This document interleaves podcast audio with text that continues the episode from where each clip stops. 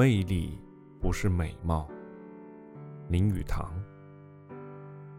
谁都知道，佛要金装，人要衣装。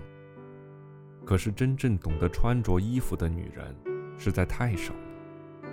固然在年轻的时候，她们仅凭天生美貌，可以毫无忌惮地乱穿着，也不致使她变成丑陋难看。可是年纪到中年以后，心理上便开始变了，再也没有胆量像年轻时代那样胡穿胡着，总希望把自己装成比实际年龄年轻一些，而着重于华丽了。殊不知结果正弄巧成拙，华丽衣裳非但不能隐藏她面貌上的老态，反把她特别明显的衬托出来了。一般男人总认为，女人心之所思。口之所言，三句不离衣裳。这种观念，实在就是男人不能真正了解女人的症结所在。原来，女人所得的教养，从衣裳方面学来的，却比书籍方面的多出许多。一个女人的修养、性情、学识，都能从衣服上表现出来。所以，中年以后的女人，倘能懂得怎样使她的朴素美。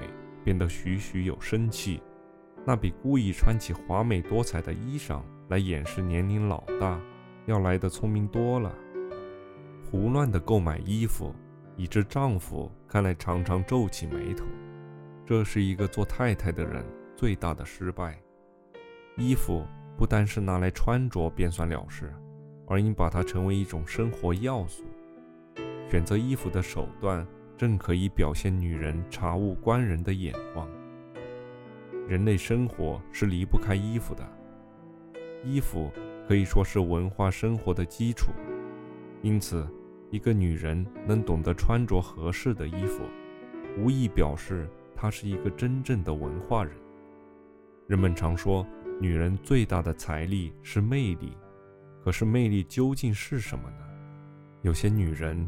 也许会因为自己没有漂亮的面孔，没有足够的钱财花费在服饰之上，就自以为没有魅力，不受欢迎。如果你也有这个顾虑，那就大错特错了。美色与钱财并不是构成魅力的最必要条件。专家们指出，魅力是由内心所发出的美德。那些仪态大方、不卖弄、不上修饰。默默含情的女人，才是最具魅力的女人。